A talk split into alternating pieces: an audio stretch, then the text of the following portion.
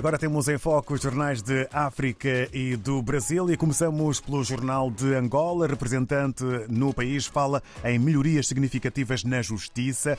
Este é uma conclusão, esta é uma conclusão que resulta no título com letras garrafais União Europeia destaca progressos no combate ao branqueamento de capitais. Há aqui fotografia de família política. Agendada para a próxima sexta-feira, Cimeira define estratégia para erradicar erradicar a cólera na região é um outro assunto a fazer manchete na capa do Jornal de Angola. Avançamos agora em eh, direção a Cabo Verde, eh, de acordo com a agência Infopress, no futebol, CAN 2023, Bobista encantado com o desempenho da seleção de Cabo Verde. É um título com letras garrafais que ganha muita dimensão na imprensa em Cabo Verde. Um outro tema e eh, que resulta no título Ministro admite que o desafio do transporte é um dos condicionadores do desenvolvimento do turismo. Avançamos agora eh, para eh, São Tomé e Príncipe. Segundo a publicação Telenor, São Tomé e Príncipe registra melhorias no acesso e qualidade de ensino. É um dos títulos. Outro lançado o projeto piloto sobre a ética da inteligência artificial em São Tomé e Príncipe. Na Guiné-Bissau, a publicação Num Pincha escreve polícias e alunos em confronto no Liceu de Massoa. É um dos títulos. Ministro do Interior quer descoberta rápida de supostas drogas no país. Mais um uh, título uh, que se destaca no uh, jornal Não Pincha, na Guiné-Bissau. Em direção ao Brasil, temos em foco o Estado de São Paulo, autorizado pelo Supremo Tribunal Federal, operação da Polícia Federal, mira núcleo político de Abin Paralela e Carlos Bolsonaro vira alvo. Policiais apreenderam celular e computadores do filho de Jair Bolsonaro, que falou em perseguição claríssima.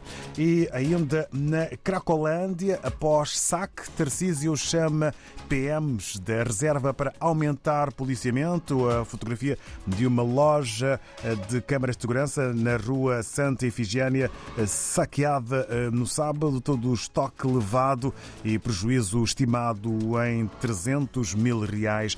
É o destaque fotográfico maior eh, para a capa do jornal brasileiro O Estado de São Paulo. Regressamos, entretanto, ao continente africano e estamos eh, na manhã de hoje na redação do Semanário Profundos em Moçambique. É Moamin Benjamin eh, que nos dá conta do que podemos ler no mais recente número deste semanário. É Moçambique. O governo dos Estados Unidos da América investiu cerca de 164 mil dólares para a reabilitação do Centro de Saúde da Liberdade, cuja inauguração decorou na passada quarta-feira na cidade da Matola. Com fotografia nítida do antes e depois da reabilitação, os aspectos principais da renovação da infraestrutura incluem a expansão do edifício, aumento de 15 para 22 espaços de prestação de serviços de saúde, melhorando a circulação e a acessibilidade de pessoas, os fluxos de ventilação e a luminosidade no interior da infraestrutura.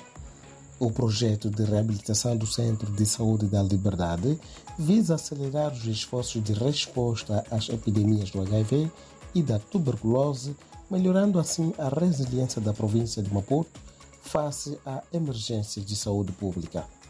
A infraestrutura vai melhorar o acesso aos cuidados de saúde a 65 mil pessoas. Já na educação, erros de livros escolares da quinta e sexta classes arrasta nove chefes do Ministério da Educação e Desenvolvimento Humano e uma empresa ao Tribunal Judicial da cidade de Maputo. Diante dos fatos constatados, os arguidos foram indiciados de prática de tipos legais de crimes de corrupção ativa e passiva, fraude, abuso de cargo ou funções e de pagamento de remuneração indevida. São os mesmos livros que deram polêmica em 2022. Na altura, foi apontada a negligência e a falta de profissionalismo como fatores que originaram os erros de livros escolares de ciências sociais. Mamin Benjamin, do Jornal Profundos. Bom dia.